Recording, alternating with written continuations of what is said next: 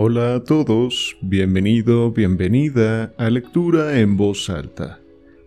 En esta plataforma podrás encontrar diferentes relatos, cuentos y novelas en formato audiolibro. Sin embargo, también te invito a visitarme en mi canal de YouTube con el mismo nombre, donde encontrarás incluso más títulos y donde también hago comentarios y análisis finales después de cada lectura. Sin nada más que agregar, ponte cómodo, cómoda y comencemos. Un horror bucólico.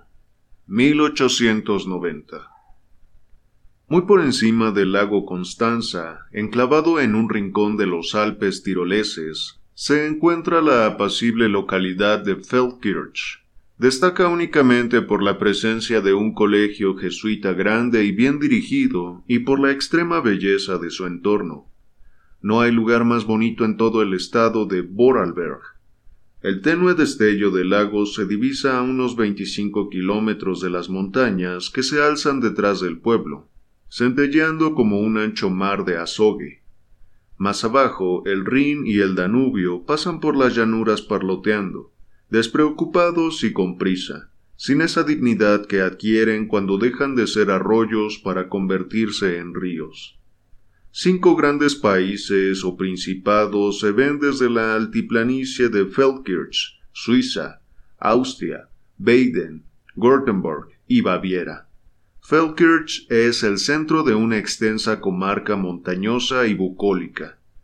La carretera principal que cruza el pueblo continúa hasta un lugar tan alejado como Anspach, donde se bifurca en dos ramales, uno más importante que otro. Este último atraviesa los valles de Tirol austriaco hasta el Tirol propiamente dicho, y llega, creo, hasta Innsbruck, su capital. El camino secundario recorre unos 15 o 16 kilómetros entre escabrosas cañadas salvajes hasta el pueblecito de Laden, donde se ramifica en una red de senderos de montaña. En este apacible paraje, yo, John Hudson, pasé casi dos años de mi vida, de junio de 1865 a marzo de 1867 y fue en aquel periodo cuando ocurrieron ciertos acontecimientos que durante semanas dieron a esta apartada aldea una nefasta importancia e hicieron que su nombre por primera vez y probablemente última vez llegara a ser familiar en la prensa europea. Sin embargo, la breve crónica de los hechos que apareció en los diarios ingleses fue inexacta y engañosa, y además el rápido avance de los prusianos que culminó en la batalla de Sadowa desvió la atención pública de un suceso que, en tiempos menos turbulentos, habría causado una profunda conmoción. Creo que puede ser un buen momento para detallar los hechos, que para la gran mayoría de los lectores serán inéditos, más aún cuando mi íntima relación con la tragedia me permite ofrecer muchas particularidades que hasta hoy nunca se han hecho públicas. Permítanme, en primer lugar, explicar brevemente mi presencia en aquel rincón tan apartado. Cuando la gran compañía de Spring, Wilkinson y Sprash se declaró en quiebra y pagó a sus acreedores menos de dieciocho peniques por libra, muchas personas sencillas se arruinaron, yo entre ellas. Había no obstante ciertas objeciones jurídicas que permitían vislumbrar la posibilidad de que en mi caso se hiciera una excepción con respecto a los demás acreedores y abonarme la deuda íntegra. Mientras se tramitaba el recurso, dispondría de una cantidad muy modesta para mi subsistencia. Decidí así establecerme temporalmente en el extranjero, donde vivir me saldría más económico y de paso me ahorraría la vergüenza de encontrarme con quienes me habían conocido en mis días de mayor prosperidad.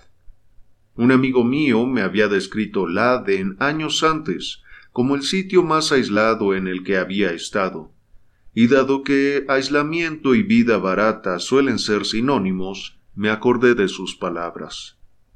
Además, en ese momento, estaba en mala disposición de ánimo con mi socio, y quería perderlo de vista una temporada. Obedeciendo el consejo de la pobreza y la misantropía, me puse en camino del Aden, donde mi llegada despertó la máxima expectación entre sus sencillos vecinos.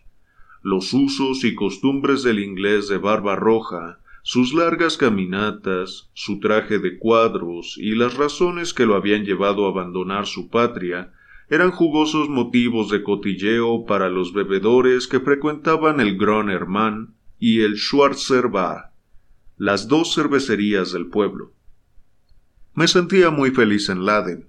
Los alrededores eran magníficos y veinte años en Brixton habían agudizado mi admiración por la naturaleza como mejora una aceituna el aroma del vino. En mi juventud había estudiado la lengua y la cultura alemanas, y en pocos meses me vi capaz de conversar incluso sobre asuntos científicos y abstrusos con el nuevo párroco. Este sacerdote fue un regalo del cielo para mí porque era un hombre cultísimo y un conversador brillante. El padre Berghagen, así se llamaba.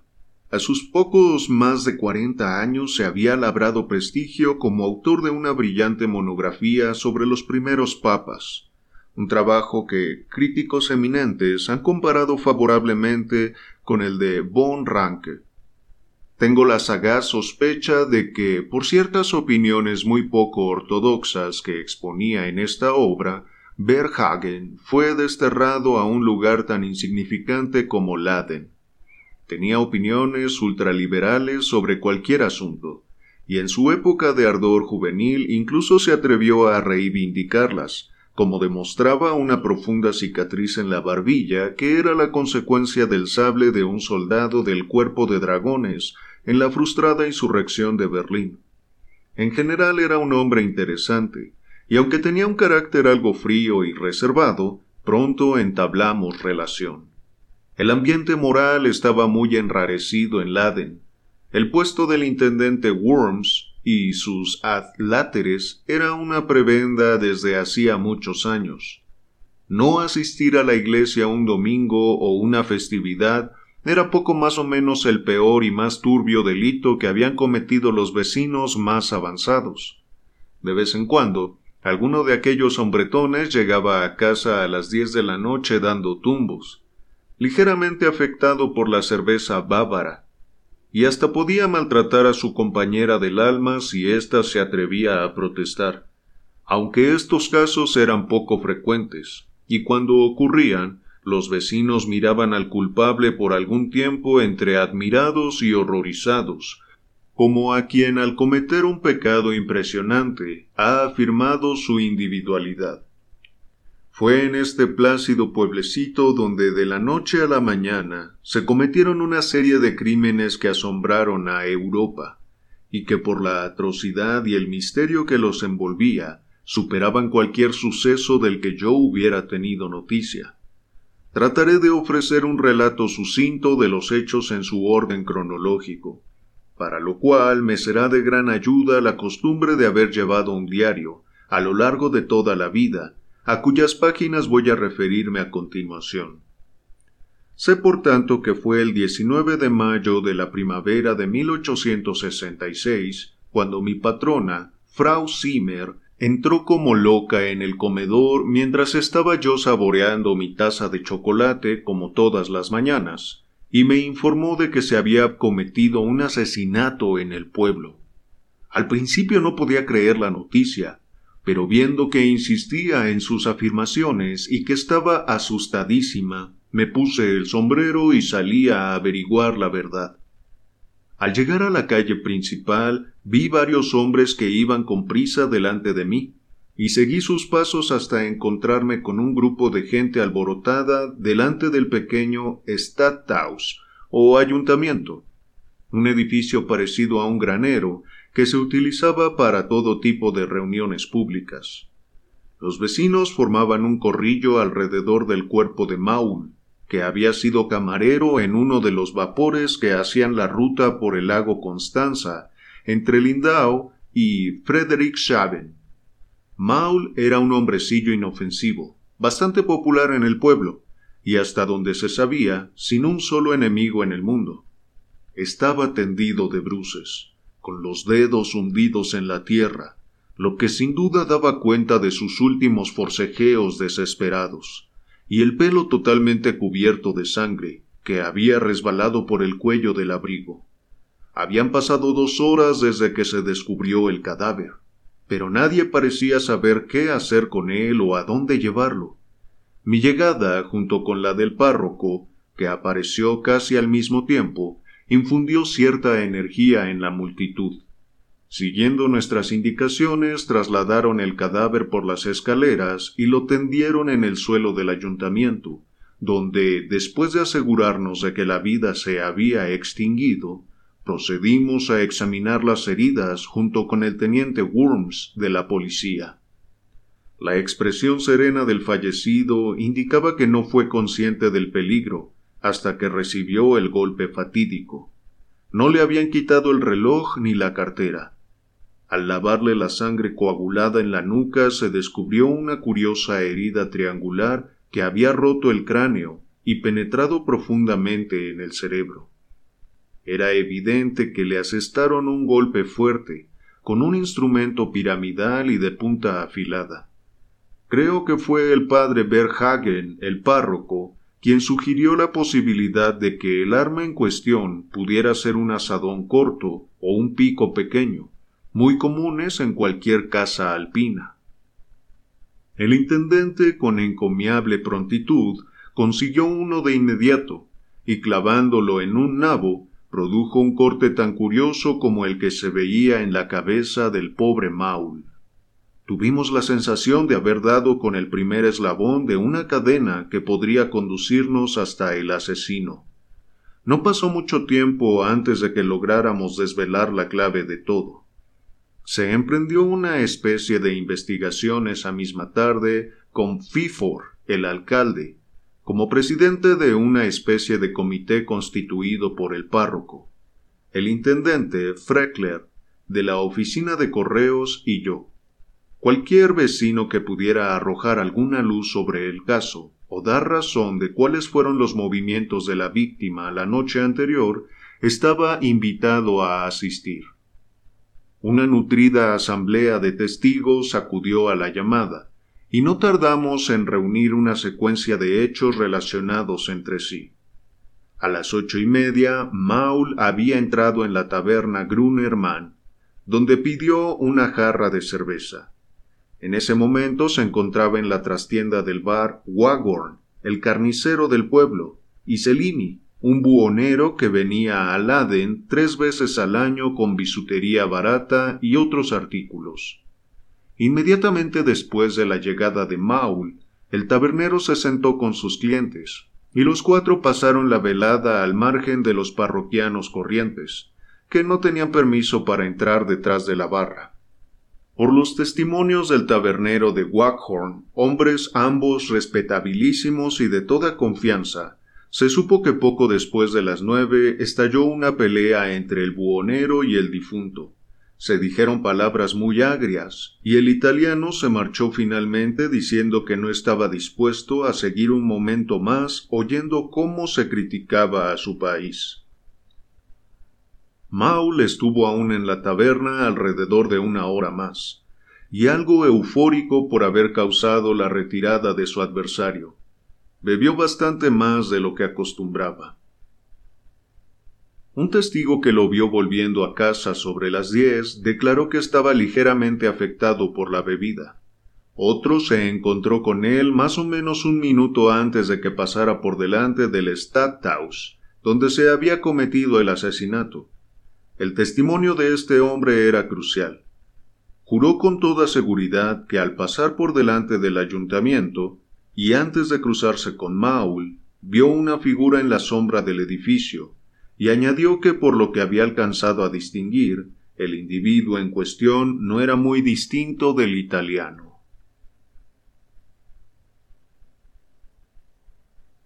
Hasta aquí habíamos podido determinar dos hechos. El primero era que el italiano salió del Grunermann antes que Maul, despotricando, el segundo, que se había visto a un individuo sin identificar esperando en el camino que tenía que recorrer el ex camarero. El tercero y de suma importancia se conoció cuando la casera del italiano declaró que esa noche no había vuelto hasta las diez y media, una hora desacostumbrada en Laden. ¿Qué había hecho entonces entre poco después de las nueve cuando salió del bar hasta las diez y media cuando volvió a su alojamiento? Las cosas empezaban a ponerse muy negras para el buhonero. De todos modos, era innegable que el hombre contaba con algunos puntos a su favor, y que las acusaciones contra él se basaban exclusivamente en pruebas circunstanciales. En primer lugar, no había entre las pertenencias del italiano un asadón, ni ningún otro instrumento que hubiera podido emplearse con esos fines. Tampoco era fácil de entender cómo consiguió el arma sin pasar por casa entre la hora de la pelea y el momento en que volvió finalmente. Además, tal como señaló el párroco, dado que Cellini era relativamente un extraño en el pueblo, parecía muy improbable que supiera qué camino tomaría Maul para ir a casa. Esta objeción se vio debilitada, sin embargo, por el testimonio de la criada del fallecido, quien declaró que el buhonero había estado pregonando sus mercancías delante de su casa el día anterior y muy posiblemente había visto al dueño en una de las ventanas. En cuanto al prisionero, su actitud inicial fue desafiante. Incluso se lo tomó a guasa, pero cuando empezó a darse cuenta del peso de las pruebas formuladas contra él, se acobardó, se retorció las manos de un modo espantoso, y proclamó su inocencia a gritos. En su defensa alegó que después de salir de la taberna, había dado un paseo por el camino de Anspach para calmar los nervios, y por eso había vuelto a casa tarde. Y sobre el asesinato de Maul, dijo que no tenía la más remota idea. Si me he explayado un poco sobre las circunstancias del caso, es porque ciertos sucesos relacionados con él lo revisten de un interés especial. Me propongo ahora volver a mi diario, que llevé con sumo detalle no sólo a lo largo de este periodo, sino a lo largo de toda mi estancia en el extranjero. Citar pasajes de él me ahorrará complicaciones y garantizará la exactitud de los datos. 20 de mayo. No he pensado en nada ni he hablado de nada que no sea la reciente tragedia se ha emprendido una búsqueda en los bosques y a lo largo del arroyo con la esperanza de encontrar el arma homicida. Cuanto más lo pienso, más convencido estoy de que Cellini es culpable. El hecho de que el dinero siguiera intacto en el bolsillo de la víctima demuestra que el asesinato se cometió por venganza.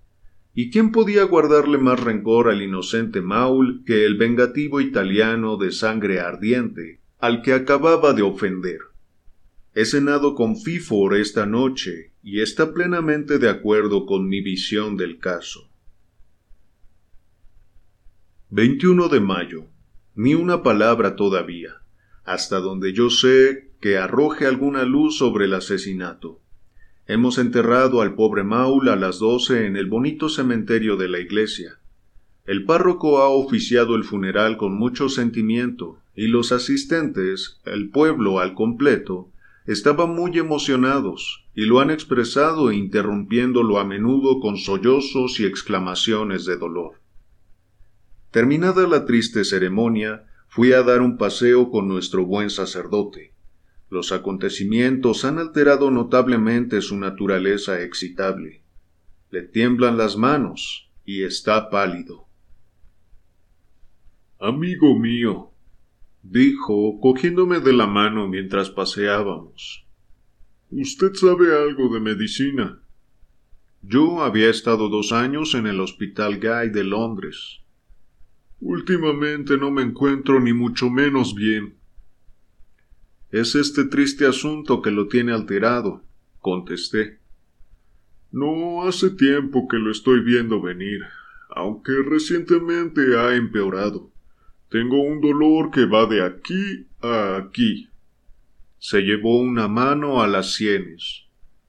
Si me cayera un rayo, la sacudida no sería más fuerte. A veces cuando cierro los ojos veo dardos de luz y me pitan los oídos continuamente. En muchos momentos no sé qué hacer. Temo desmayarme algún día mientras desempeño mi santo oficio. Está trabajando demasiado. Necesita descanso y un tónico reconstituyente. ¿Está escribiendo algo ahora mismo? ¿Cuánto tiempo dedica al trabajo a diario? Ocho horas, a veces diez, a veces once o doce, cuando el dolor de cabeza no me interrumpe. Tiene que reducirlo a cuatro, le ordené. También tiene que practicar ejercicio con regularidad. Le enviaré un poco de quinina que tengo en mi baúl. Tómese la cantidad necesaria para cubrir un florín disuelta en un vaso de leche por la mañana y por la noche. Se despidió de mí diciendo que seguiría mis indicaciones. Sé por el alcalde que van a enviar a cuatro policías de Anspach para que trasladen a Celini a una prisión más segura. 22 de mayo. Decir que me asusté no daría más que una vaga idea de mi estado de ánimo. Estoy confundido, atónito y horrorizado hasta un punto que me es imposible expresar. Otro asesinato, aún más sobrecogedor, se ha cometido esta noche. Han encontrado muerto a Freckler en su casa, el mismo Freckler que el día anterior se había sentado a mi lado en el comité de investigación. Escribo estas notas al final de un día de trabajo largo y angustioso en el que he tratado de ayudar a los agentes de la ley. Los vecinos están tan paralizados de miedo por esta nueva prueba de que hay un asesino entre ellos que de no haber sido por nuestros esfuerzos había cundido el pánico general. Parece ser que Freckler, que era un hombre de costumbres peculiares, vivía solo en una casa apartada.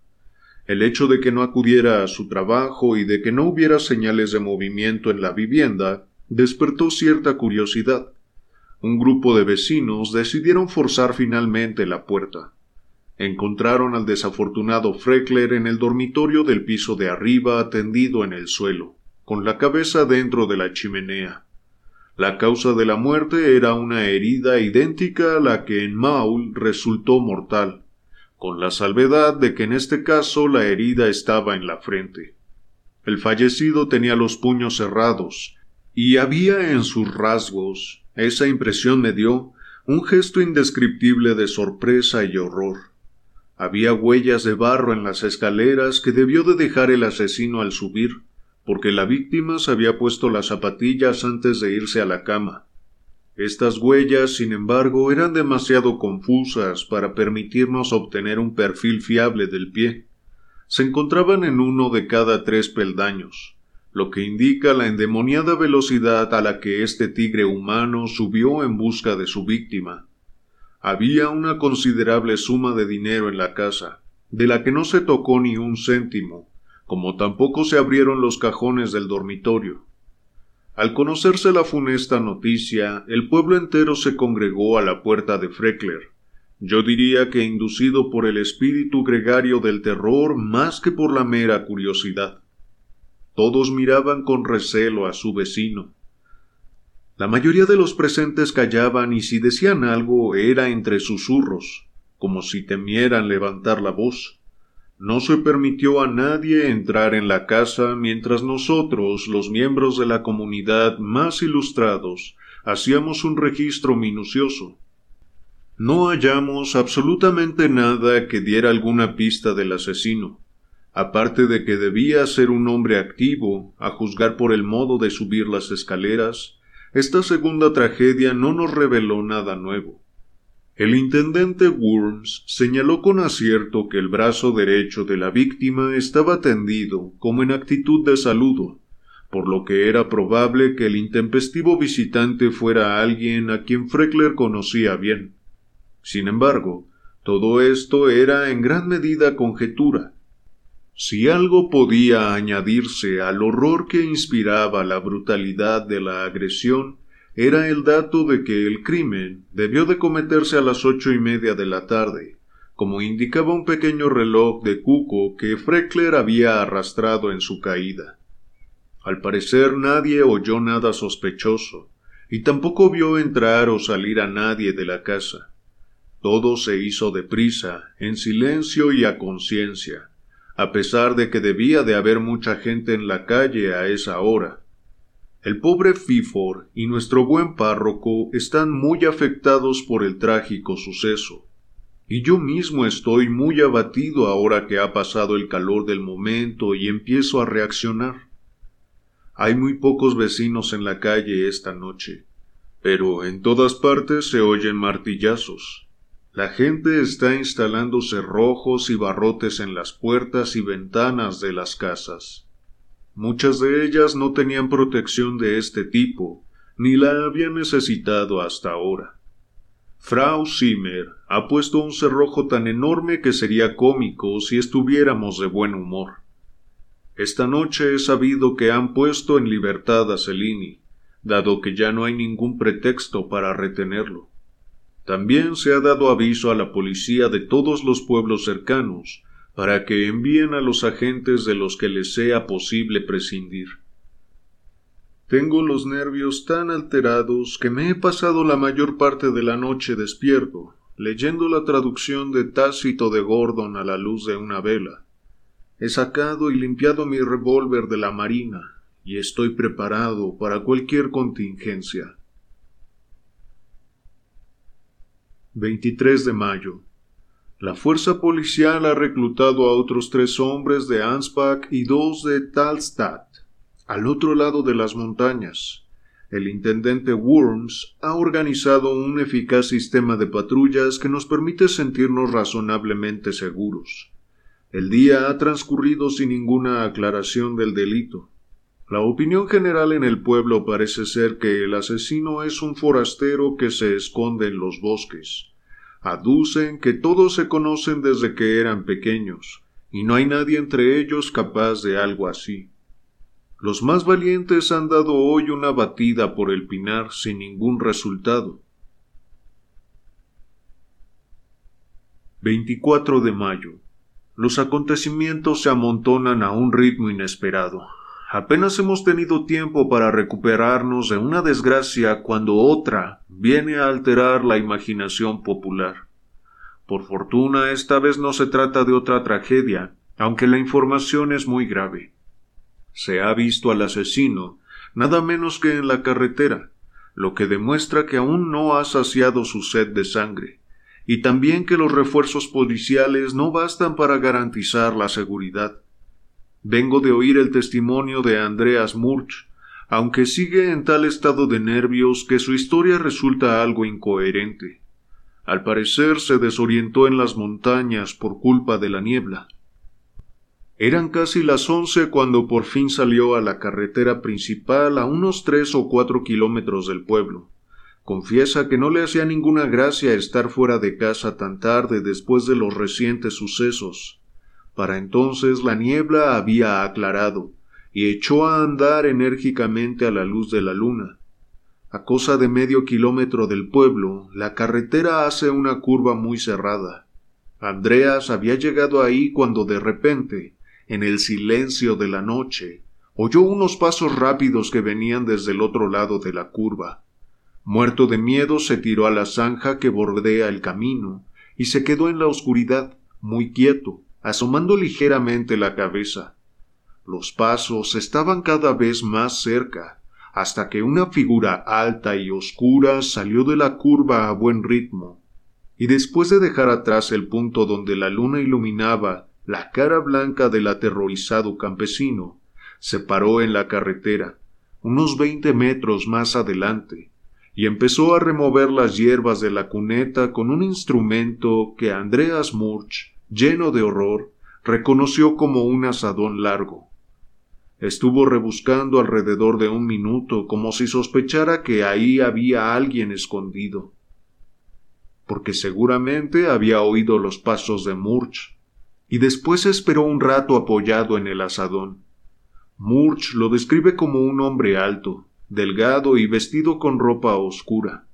Llevaba la mitad inferior de la cara cubierta con algo parecido a un pañuelo, y lo poco que se veía de ella era de una palidez cadavérica. No llegó a ver sus rasgos lo suficiente para identificarlo, pero cree que era alguien a quien no había visto en la vida. Al cabo de un rato, el hombre del asadón se alejó deprisa en la oscuridad, en la dirección que imaginó que había tomado el fugitivo. Andreas, como es de suponer, no perdió un instante en llegar al pueblo sano y salvo y alertar a la policía. Tres agentes armados con carabinas recorrieron el camino sin encontrar rastro del bellaco. Naturalmente cabe la posibilidad de que la historia de Murch sea exagerada, de que el miedo desbordara su imaginación. Aun así, el incidente no puede ser un invento, y eso evidentemente significa que el horrible demonio que nos acecha sigue activo. Hay un hombre de malas inclinaciones un tal Hiedler, que vive en una cabaña de la ladera de Spiegelberg. Subsiste cazando gamuzas y haciendo de guía para los pocos turistas que vienen por aquí. La superstición popular se ha empeñado en señalar a este hombre únicamente porque es alto y delgado y tiene fama de bruto y violento. Hoy han hecho un registro en su cabaña, pero no han descubierto nada importante.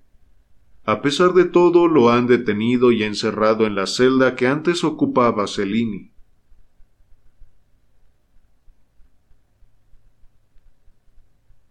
En este punto hay en mi diario una laguna de una semana, un intervalo en el que las continuas alarmas que nos habían acosado los días anteriores cesaron por completo. Algunos lo explicaban con la suposición de que el peligroso desconocido se había trasladado a un escenario de operaciones menos vigilado. Otros creían que habíamos dado con el culpable al sospechar del vagabundo Hitler.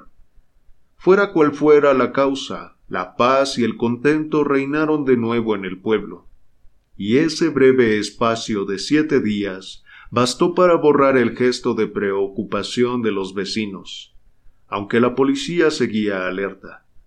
Estaba empezando la temporada de caza, y como Laden, igual que los demás pueblos tiroleses, tiene su propio campo de tiro, se oían disparos a cualquier hora del día. Estos campesinos son tiradores infalibles hasta una distancia de cuatrocientos metros. Ningún ejército del mundo podría someterlos en sus montañas. Mi amigo Verhagen, el párroco, y Fifor, el alcalde, bajaban conmigo por la tarde a ver cómo disparaban. Verhagen decía que la quinina le había sentado muy bien y abierto el apetito. Todos coincidimos en que era bueno fomentar la diversión para que la gente se olvidara de este asunto tan lamentable. Backhorn, el carnicero, ganó el premio del ayuntamiento, de seis disparos, Consiguió cinco dianas y un círculo exterior a cien metros de distancia. En Inglaterra esto se premia con una medalla. 2 de junio. ¿Quién iba a imaginarse que un día que había empezado tan bien pudiera tener un final tan oscuro? Con el primer correo de la mañana me llegó una carta en la que se me comunicaba que Sprash Co se habían avenido a pagar mi deuda completa, aunque aún podían pasar unos meses antes de que el dinero estuviera disponible. Eso significa una diferencia de casi cuatrocientas libras anuales, una suma de la máxima prioridad para un hombre de cuarenta y siete años como yo. Y ahora, a los acontecimientos de última hora. Mi encuentro con el vampiro que nos acecha y su intento de atacar a Frau Bischoff la tabernera de Gronerman, por no hablar de que nuestro buen párroco se ha librado por muy poco. Parece que hubiera algo casi sobrenatural en la maldad de este demonio desconocido y en la impunidad con que sigue su carrera asesina. La verdadera razón de que pueda moverse a sus anchas está en el mal alumbrado público del municipio. Mejor dicho, en su total falta de luz, y también en que el bosque llega por todas partes hasta la misma puerta de las casas, y eso facilita la huida. Sin embargo, esta noche ha escapado de milagro dos veces, una vez de mi pistola y otra vez de los agentes de la ley. Como no creo que consiga dormir gran cosa, puedo dedicar media hora a recoger en mi diario estos extraños sucesos. No soy un hombre cobarde, pero la vida en Laden empieza a ser perjudicial para mis nervios, y creo que esto va a terminar con la emigración del pueblo entero. Volviendo a mi relato, esta tarde me sentía solo y alicaído, a pesar de las buenas noticias de la mañana. Alrededor de las nueve, justo cuando empezaba a caer la noche, decidí ir a casa del párroco dando un paseo, con la idea de que una pequeña charla intelectual quizá pudiera levantarme el ánimo. Así pues me eché el revólver al bolsillo, una precaución que nunca he descuidado, y salí de casa muy a pesar de los buenos consejos de Frau Zimmer. Creo que ya señalé en mi diario hace unos meses que la casa del párroco se encuentra algo apartada del pueblo, en lo alto de un cerro. Al llegar vi que había salido, como debería haberme imaginado, porque últimamente se ha quejado de que pasa la noche inquieto, y le recomendé que hiciera un poco de ejercicio a última hora de la tarde. Sin embargo, su criada me recibió con mucha amabilidad y después de encender la lámpara me dejó en el estudio con unos libros para entretenerme hasta que volviera su amo. Creo que debía de llevar cerca de media hora hojeando un curioso volumen de poemas de Klopstock cuando un instinto repentino me hizo levantar la cabeza. Me he visto en situaciones extrañas a lo largo de mi vida, pero nunca había sentido nada comparable al estremecimiento que me sacudió en ese momento. Aunque han pasado ya varias horas, aún me dan escalofríos cuando lo recuerdo. Enmarcada en uno de los cristales de la ventana había una cara, mirando hacia la habitación iluminada desde la oscuridad. La cara de un hombre, tan escondida por un fular y un sombrero, que lo único que acerté a ver fueron los ojos como los de una bestia salvaje, y la nariz blanca de tanto apretarse contra el cristal. No me hizo falta la descripción de Andreas Murch para comprender que tenía delante de mí al hombre del asadón. Había en aquellos ojos un brillo asesino. En el primer momento me angustié tanto que me quedé paralizado, pero enseguida amartillé el revólver y abrí fuego contra aquella siniestra aparición. Llegué con un segundo de retraso. Lo vi desaparecer mientras apretaba el gatillo, aunque el cristal por el que había estado mirando se hizo añicos. Me asomé corriendo a la ventana y salí luego por la puerta principal. Pero todo estaba en calma. No había ni rastro del intruso. Seguramente había venido con la intención de atacar al párroco, pues nada le habría impedido entrar por la ventana de no haberse encontrado con un hombre armado dentro.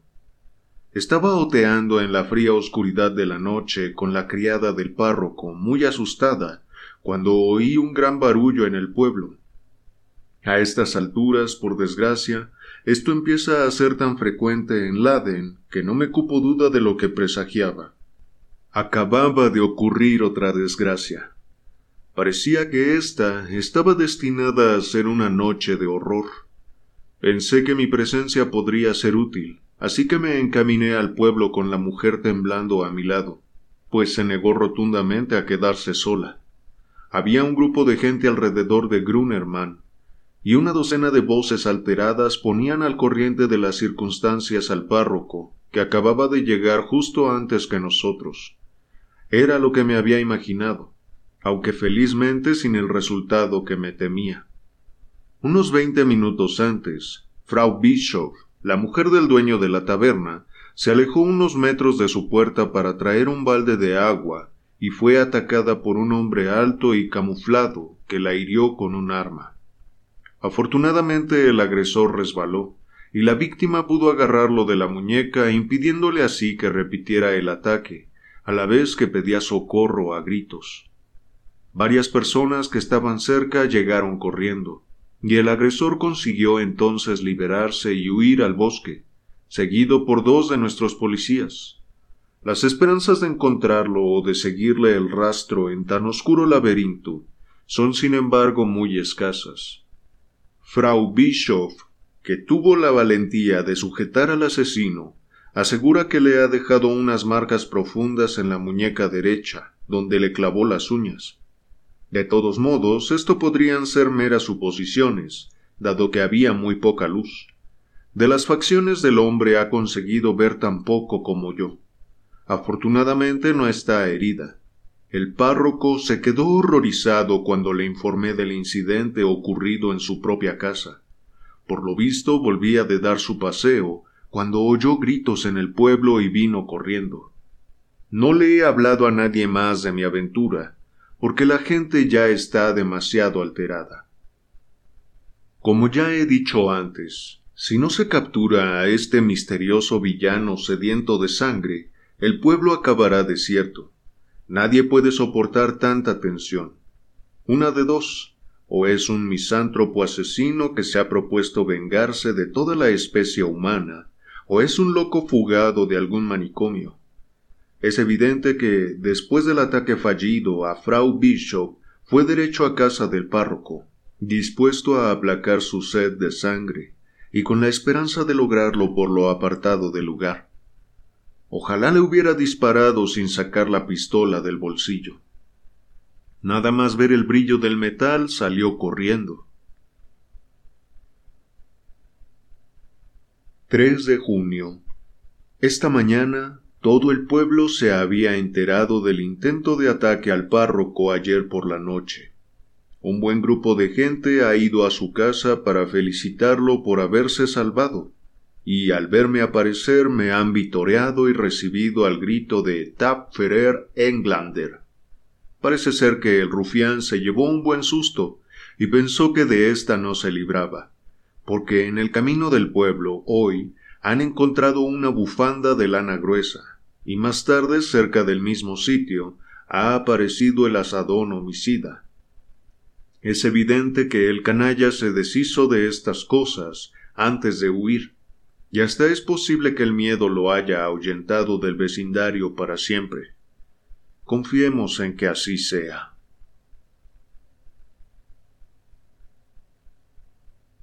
—4 de junio. Un día tranquilo. Y eso es tan notable en la crónica de nuestro pueblo como una novedad en otra parte. Worms ha llevado a cabo una rigurosa investigación sin que le haya sido posible localizar al dueño del asadón y la bufanda entre los vecinos.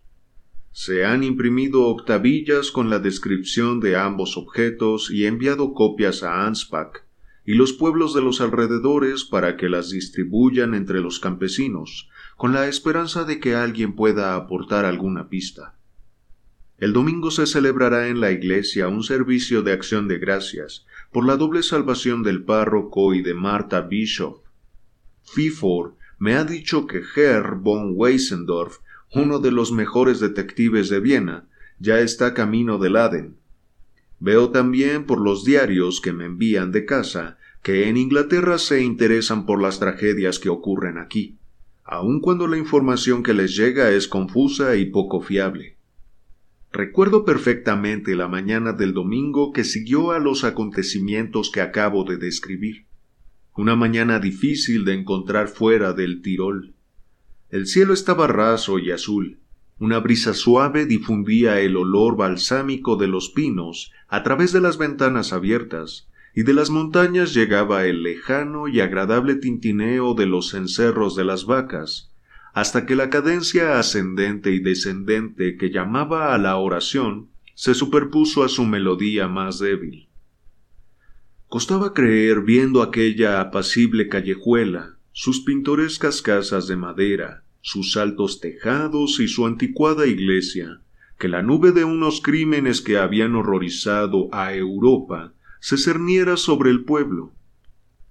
Me senté a la ventana a ver pasar a los campesinos camino de la iglesia, acompañados de sus mujeres y sus hijas ataviadas con los trajes típicos.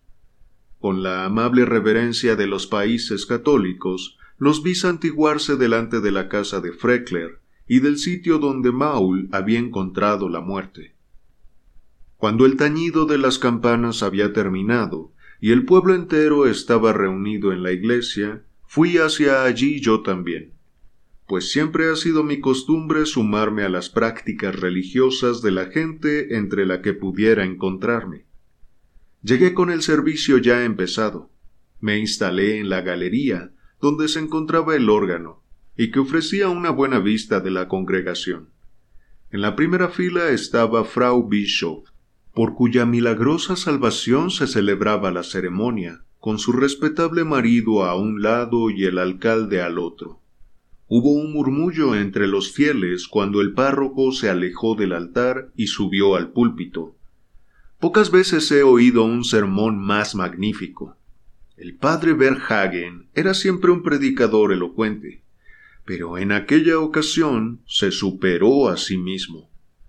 Eligió como texto En mitad de la vida en muerte estamos, y consiguió cautivar tanto como horrorizar a su congregación, describiendo con viveza lo fino que es el velo que nos separa de la eternidad y lo inesperadamente que puede rasgarse.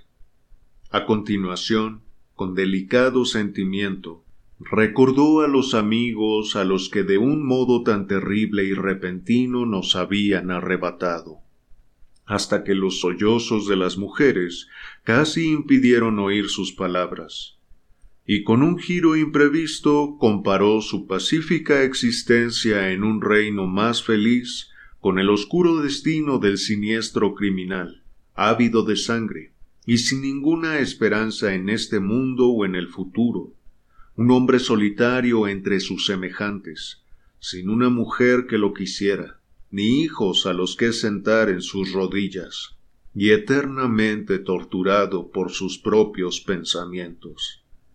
Y se expresó con tanta habilidad y convicción que cuando terminó yo estaba convencido de que la emoción predominante en todos los corazones al pensar en aquel demonio despiadado era la compasión. El servicio había concluido, y el sacerdote ya se retiraba del altar precedido por sus dos monaguillos cuando, como tenía por costumbre, se volvió a bendecir a sus feligreses. Nunca olvidaré cómo le vi en ese momento. El sol de verano, que entraba en diagonal por la única vidriera de la capilla, teñía con un brillo macilento sus rasgos de intelectual, severos y enjutos, mientras que el reflejo de un manto de rubí de la vidriera dibujaba una viva mancha granate en su mano derecha levantada. Se hizo el silencio mientras la congregación recibía la bendición de su pastor. Un silencio interrumpido desde el primer banco por la brusca exclamación de sorpresa de una mujer que se levantó tambaleándose y señaló frenéticamente el brazo en alto del padre Berhagen. No fue necesario que Frau Bishop explicara la causa de su grito repentino porque todos los feligreses vieron perfectamente las marcas rojas en la muñeca del párroco. Unas marcas que sólo podían ser fruto de las uñas de una mujer desesperada. No me cabe la menor duda de que el pobre Berhagen era el más digno de compasión en todo este caso aterrador. En una ciudad con buena asistencia médica, los síntomas de una manía homicida causados claramente por el exceso de trabajo y la sobrecarga cerebral, y que cobraron una forma tan sobrecogedora, se habrían detectado a tiempo, ahorrando así al sacerdote los atroces remordimientos que debieron de torturarlo en los intervalos de lucidez entre sus ataques, si es que tenía algún intervalo de lucidez. ¿Cómo podía yo, con mis rudimentarios conocimientos científicos, diagnosticar un tipo de locura tan insidioso? Aún menos con los síntomas tan vagos que me había descrito. Mirando atrás, ahora saltan a la vista muchos detalles que podrían habernos dado una pista certera. Pero, qué fácil es la sabiduría a posteriori. Me dolería mucho pensar que tengo algo que reprocharme. Nunca llegamos a descubrir de dónde había sacado el arma con la que cometió los crímenes, ni cómo se las arregló para esconderla entre un ataque y otro. El incidente que viví yo en su casa demostraba que había tomado la costumbre de entrar y salir por la ventana del estudio, sin que su criada lo sospechase. Tras el connato de ataque a Frau Bishop, intentó refugiarse en casa, y al ver su estudio ocupado, no tuvo más remedio que deshacerse del arma y la bufanda y mezclarse con la gente en el pueblo. Gracias a que era un hombre activo y fuerte, y a que conocía bien los senderos del bosque, nunca tuvo dificultades para ocultarse en sus idas y venidas. Inmediatamente después de su detención, la enfermedad de Berghagen entró en una fase aguda, y lo trasladaron al manicomio de Feldkirch, He oído decir que unos meses después intentó acabar con la vida de uno de sus celadores y luego se suicidó. Ahora bien, no tengo la certeza, porque fue una conversación que oí por pura casualidad en un tren. Por mi parte, me marché de Laden al cabo de unos meses. Cuando recibí de mis abogados la grata noticia de que la totalidad de la suma de mi reclamación estaba abonada. A pesar de esta trágica experiencia, guardo muy buenos recuerdos de este pueblecito tirolés, y en dos visitas posteriores tuve la oportunidad de retomar mi relación con el alcalde, el intendente y todos mis viejos amigos. En ambas ocasiones, con una buena pipa y una jarra de cerveza, nos dimos el macabro placer de rememorar con angustia aquellas asiagas semanas en el tranquilo vecindario de Vorarlberg.